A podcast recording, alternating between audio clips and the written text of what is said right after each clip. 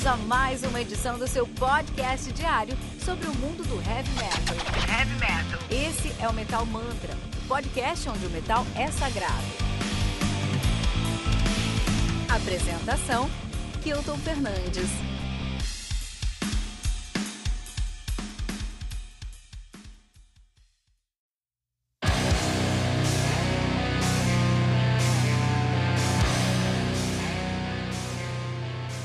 Nihilistic Estrangement.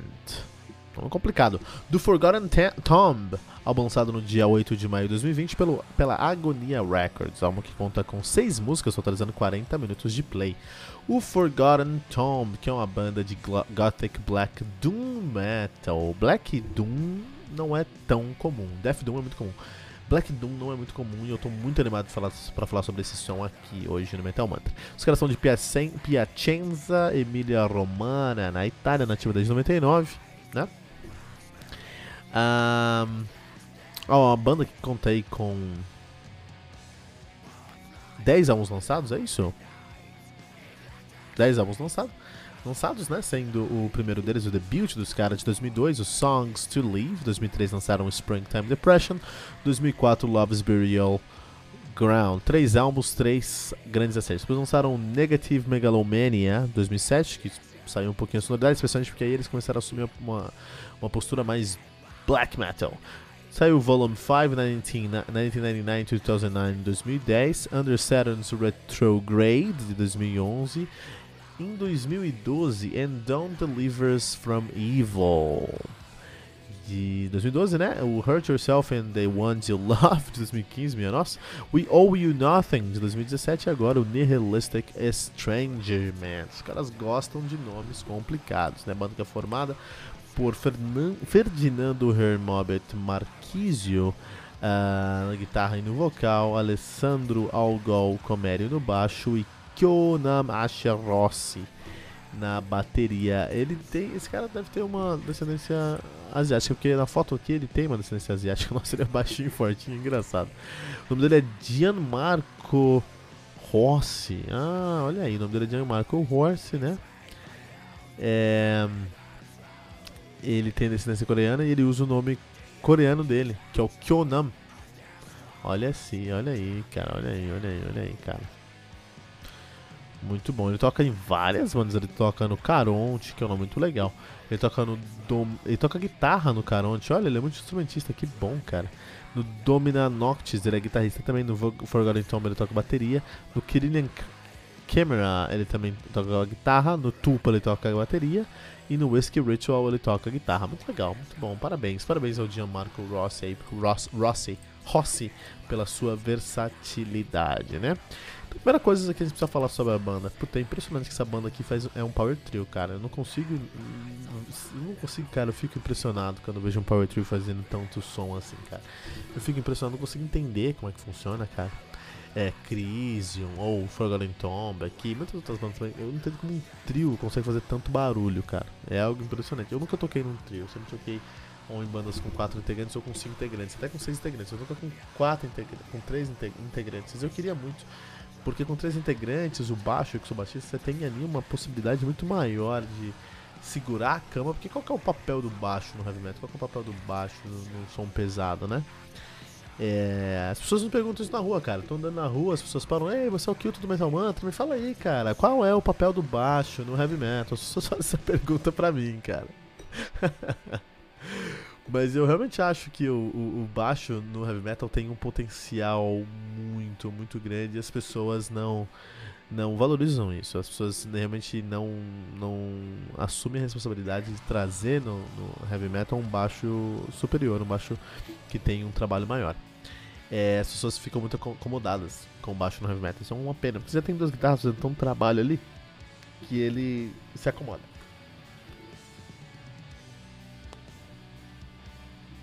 Então vou falar primeiro sobre o baixo quando você tem um baixo numa banda e duas guitarras. Tem um baixo com três guitarras, mas aí acho que não faz sentido. Baixo com duas guitarras. Você tem um baixo aí com duas guitarras na sua banda, cara, de heavy metal, eu acho que a, o seu trabalho, a sua função nessa banda aí é muito mais aberta. Você precisa tomar cuidado para não embolar, Então você precisa ter um, um senso de rítmica muito bom e respeitar muito o que o bumbo está fazendo. Mas acho que harmonicamente falando, se você estiver dentro do campo harmônico, não faz tanta diferença o que você faz. Você pode groovar mais, você pode segurar a tônica se você quiser, mas vai desaparecer. Se você segurar a tônica, você desaparece. Mas você pode groovar mais, você pode pensar em buracos que a guitarra e, o, e o bateria estão criando e você preencher esses buracos, buracos com algumas coisas. Acho que isso é uma ideia legal se você tem uma, uma banda com duas, duas guitarras. Só não vai colar. Se você tem duas guitarras na sua banda e você cola, você faz exatamente o que a guitarra está fazendo, você desaparece. Desaparece. Você não existe. Tá? É, você pode ter um, uma Krieger de 70 mil watts, cara. Você desaparece. As pessoas vão sentir o seu baixo, porque baixo tem essa. se as pessoas sentirem, porque ele vibra bastante, né? Mas você não vai ser ouvido. Tá? Então acho que não é uma boa ideia. Já se você tem só um guitarrista na sua banda, eu acho que aí você deve colar. Porque se você tem um guitarrista na sua banda, o riff dele, é, uh, o riff dessa, dessa guitarra vai ser um. Se for um riff mais esti estilístico, não for tanto um. E até um riff modal, se não for tanto um riff aí de. de se, se, o seu, se, o riff da sua guitarra depende mais da mão esquerda, acho que compensa você rodar. Se o riff da guitarra do, se o riff da sua, do seu guitarrista depende mais da mão direita, mais da parte rítmica, de técnicas como Paul Milton, de uma timbragem que está na mão direita, eu acho que compensa mais você fugir dessa linha. Porque você não adianta você competir com guitarra, você vai perder. Guitarrista é, baixista bom é baixista que foge da guitarra. Então, se o seu guitarrista trouxer de fato aí uma, um, um, riff que depende mais da mão esquerda, acho que vale a pena você colar. Porque é, você está trazendo todo um novo universo, que são, é, são oitavas diferentes. Se você usar aí uma corda mais pesada, ponto .50, ponto .45 no mínimo.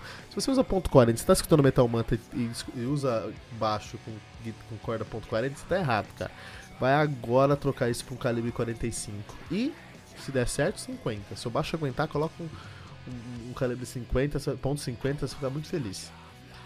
E então, você está usando um ponto, uma ponto .50, você está numa numa, numa, numa, oitava diferente, você tem uma timbragem que o, que o seu guitarrista não vai conseguir competir com você. Então você pode colar e vai fazer sentido, vai ficar legal. E se você tem um baixo, é, uma guitarra e só uma bateria, ou seja, só tem três na banda, né? Só tem três na banda. Se um desses caras é o vocal também, acho que você tem ainda mais liberdade. E eu acho que aí você tem que pensar no baixo como linha de frente. Acho que isso é um ponto interessante aí.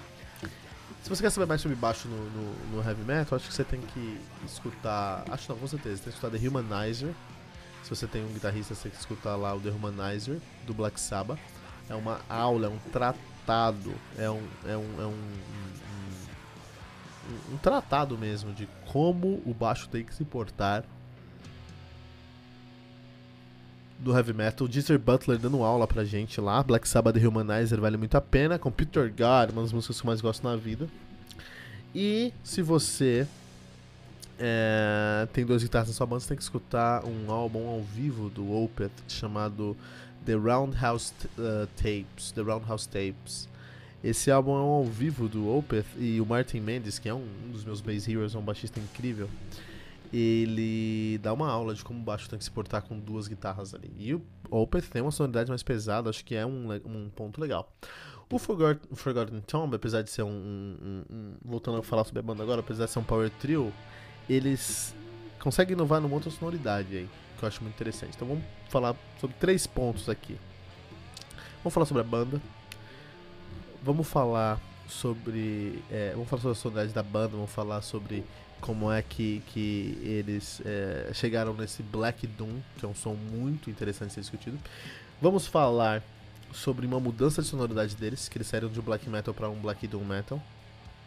E vamos falar sobre nihilismo. Falar sobre esses três assuntos hoje aqui no Metal Man. Então, o primeiro assunto é a sonoridade dos caras. Como serve a sonoridade aqui? Eu acho muito interessante, cara, porque, como eu falei, o Black Doom não é nada comum. Muito difícil encontrar uma banda que faz Black e Doom ao mesmo tempo. Doom sendo uma, um estilo mais moroso, mais lento. Até não de lento, é um estilo com notas longas. Notas longas, logicamente, são lentas, mas é um estilo com notas longas. Você tem um, uma junção com black metal que é ao contrário, são notas curtas. Até tem um, um pode ter uma cadência menor talvez, mas são notas curtas, cara. Então como é que você vai juntar um som que tem notas longas com um som que tem notas curtas dentro da mesma sonoridade? E imaginar isso é muito difícil, fazer isso funcionar ainda é mais difícil. E aí tem que dar parabéns pro Forgotten Tomb. É muito interessante porque eles conseguiram o, o black metal mais do que a nota curta em si, o black metal ele tem que te trazer um sentimento de agonia. É um sentimento que te tira da zona de conforto. O, o, o black metal ele te traz uma tensão constante aí, né? E te tira dessa, dessa zona de conforto aí. O Doom Metal, ele tem que trazer é, um, uma sonoridade morosa, uma sonoridade arrastada. Eu acho que nisso o Forgotten Tomb consegue fazer muito bem. Ele consegue unir esses dois universos, para mim são totalmente antagonistas, cara. Eu acho incrível, cara. Eu acho incrível que eles conseguem fazer isso. Lá na Itália, que nem um lugar tradicional aí pro, pro Black, né, meu? Muito, muito interessante o som do, do Forgotten Tomb aqui nesse álbum e nesse trabalho em si, tá? A banda começou com um black metal de raiz e pouco a pouco eles foram introduzindo o metal e o gothic metal, gothic metal na sonoridade deles. Isso fez a, a, a, a, fanbase deles ser divididas, né? Já tem. Um, os caras já tem. Oito álbuns, desde o Love Burial's Ground. É, que eles estão começando com essa mudança. A mudança aconteceu mesmo no Negative Megalomania, que já faz 3, 13 anos. E a fanbase ainda não aceita, quer que seja um black metal tradicional que gente sempre falou, né?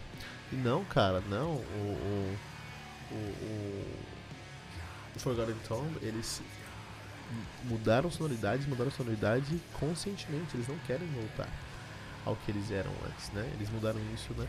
Uh, uh, uh, conscientemente. Isso é muito interessante. Muito interessante, porque mudar o som, porque eles, eles faziam black metal, que é uma sonoridade muito tradicional. E a galera do black metal já é uma sonoridade bem agressiva. E eles mudaram aí pro Doom Metal, cara, trouxeram um, Doom Metal que é bem diferente do Black Metal e a galera trouxe o nariz. Mas eu consigo entender por que a, a galera trouxe o nariz. Eu tive um. Eu trabalhei uma vez numa, numa empresa e, e, eu tinha uma supervisora chamada Marcela, né? E aí um dia, não sei o que eu tava fazendo lá. É, acho que eu tava com uma camisa do Ungodly. Uma camisa aí, sei lá, mais, mais agressiva aí, né? Eu sei que a camisa tinha 666 no peito. E aí ela veio falar comigo, pô, Kilton, você escuta metal, cara? Eu falei, pô, desde sempre, metal é minha vida tudo mais. Ela, pô, eu também, eu sempre escutei heavy metal, né? Eu falei, ah, mas você escutava o quê? Geralmente consigo julgar, assim, como a pessoa escuta, né? Conhecendo a pessoa. Mas eu não a conhecia muito bem. A gente não trabalhava de verdade muito perto, era minha supervisora, mas a gente não trabalhava muito perto. E, ela, e eu não conhecia, não conversava muito com ela, então eu não fazia ideia do que ela escutava. E ela falou: Ah, eu escutava muito Emperor, Mayhem, uh, Abath. Na verdade, não Abath, né? Immortal, né? Estava muito Immortal. Puta, black metal, cara? Como assim? E ela era uma menina toda, toda, toda patricinha, assim, sabe? Então explodiu minha cabeça saber que ela tinha um background de black metal. Eu falei, mas o que aconteceu, cara? Você estava black metal, hoje você está usando rosa, o que aconteceu? Ela falou, é, então, eu, eu, eu até tive uma banda de black metal e tudo mais. E eu, ela falou, e eu senti, eu acho que era um, um, uma, uma, é, black metal é uma cena muito hostil. Você tem que seguir um, regras específicas ali, se você não segue. O, o, ele, ele falou uma coisa que é muito verdade, isso aí é muito verdade o fã de black metal, o tradicional, não você que está ouvindo Metal Mantra, mas o fã de black metal é um fã que, mais importante do que a música que está ouvindo, ele quer encontrar argumentos para descreditar uma banda ou algum fã daquele estilo. Black metal é tão fechado que ele tenta encontrar motivos para espantar as pessoas. E isso é muito verdade que ela falou. Isso é muito verdade que ela falou. E aí, um dos exemplos é que a fanbase aí do Forgotten Tomb se, se se dividiu desde aquela época, desde quando eles começaram a adotar mais do metal na sua sonoridade. Mas faz sentido com esse álbum aqui dos caras, porque esse álbum se chama The Nihilistic Estrangement. Nihilismo é uma filosofia não muito conhecida aqui pela gente, eu vou falar um pouquinho sobre nihilismo, mas o nihilismo ele fala exatamente sobre você não se importar com a opinião dos outros, né? O nihilismo é uma vertente fisiológica, é uma vertente filosófica que suspende qualquer crença. Que suspende uma, a crença em todos os aspectos gerais da vida humana. Então, por exemplo, é, hoje em dia você tem, muitos me você tem muito menos pessoas, as pessoas estão acreditando em religiões muito menos, né? Religião não é algo tão grande na, no mundo de hoje. Na verdade, em alguns lugares são, se a gente pensar aí na Índia, se a gente pensar aí na China, né? Você ainda tem uma grande presença de, de, de, de, de religiões orientais. Mas vamos falar sobre nossa sociedade. Vamos falar sobre nosso, não nossa sociedade, que o Brasil também tem muita religião. Vamos falar sobre a sua sociedade europeia, vai, Suíça. A Suíça, a Suíça tem 11% da sua população adulta milionária. 11% dos adultos da Suíça são milionários. Você acha que esse cara precisa de religião? Não precisa, cara. E por isso eles começam a des, des, suspender essa crença em, em religião, né? Uh, e teólogos modernos acreditam que a suspensão ou a rejeição de doutrinas teológicas é parte do nihilismo. O nihilismo é você não se. é você de fato suspender uh, um, uma crença que as pessoas consideram tradicional.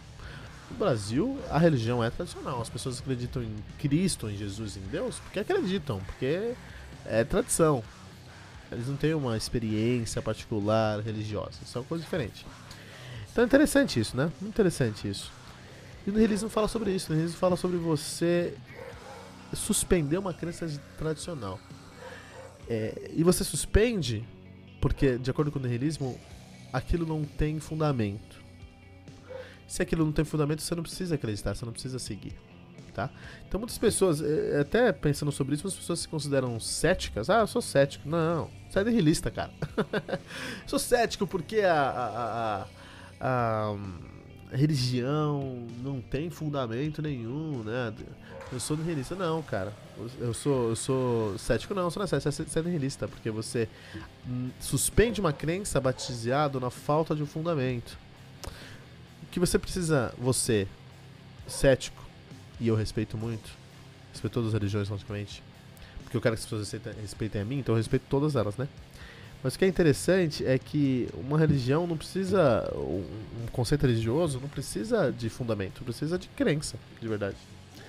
Então, se alguém não acredita numa religião porque ela é infundada, as pessoas também acreditam na mesma religião por, é exatamente pela ser infundada.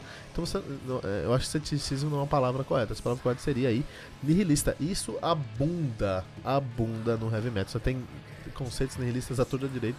Você chutar uma árvore, cai seis álbuns de black, de, de black metal. Oito desses seis álbuns têm conceitos nihilistas. Mas eu acho que no black metal, eu acho que o nihilismo ele é mais ele é, mais, ele é menos é, é, relevante, ele é menos competente, ele é mais ligado a uma rebeldia que de fato a, um, a, uma, a, a uma filosofia é, de não respeitar conceitos tradicionais. Até porque o black metal é, enquanto estilo, ele é a antítese do nihilismo. Ele precisa seguir um estilo muito tradicional que é o Inner Circle of Black Metal. Então olha aí, encontrei uma, uma, hipocrisia no heavy metal, do black metal. O black metal é nihilista, todas as bandas falam sobre nihilismo, e o nihilismo é você descreditar uma, uma crença, é você suspender uma crença tradicional, você não tem aquilo na sua vida, e eu acho ok. Mas o black metal tem uma crença, uma tradição, que é a sonoridade deles. Muito interessante isso, né? E também a galera aí, muito, muita, muita gente aí fala, puta cara, eu sou cético, eu sou cético porque eu não acredito em religiões, religiões não têm fundamento. Mas não respeite. Quando vou escutar um black metal, ah, isso aí é uma gritaria, isso é um adolescente com raiva. Isso é um adolescente com raiva falando outra coisa. Meu, são é, é, é uma sonoridade pesadamente é, é, dependente de conceitos nihilistas, de conceitos de que eles fazem essa sonoridade porque eles não acreditam em sonoridades tradicionais, cara. Então a filosofia é isso, né? A filosofia é você se, encontrar maneiras de descreditar a outra o dia inteiro, né, cara?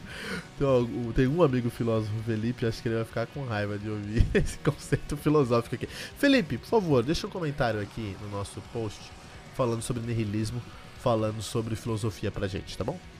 E é isso, cara. Forgotten Tomb rendeu uma discussão muito legal aqui, Nihilistic Estrangement, que é um puta álbum aí, com um nome muito estranho no metal mantra.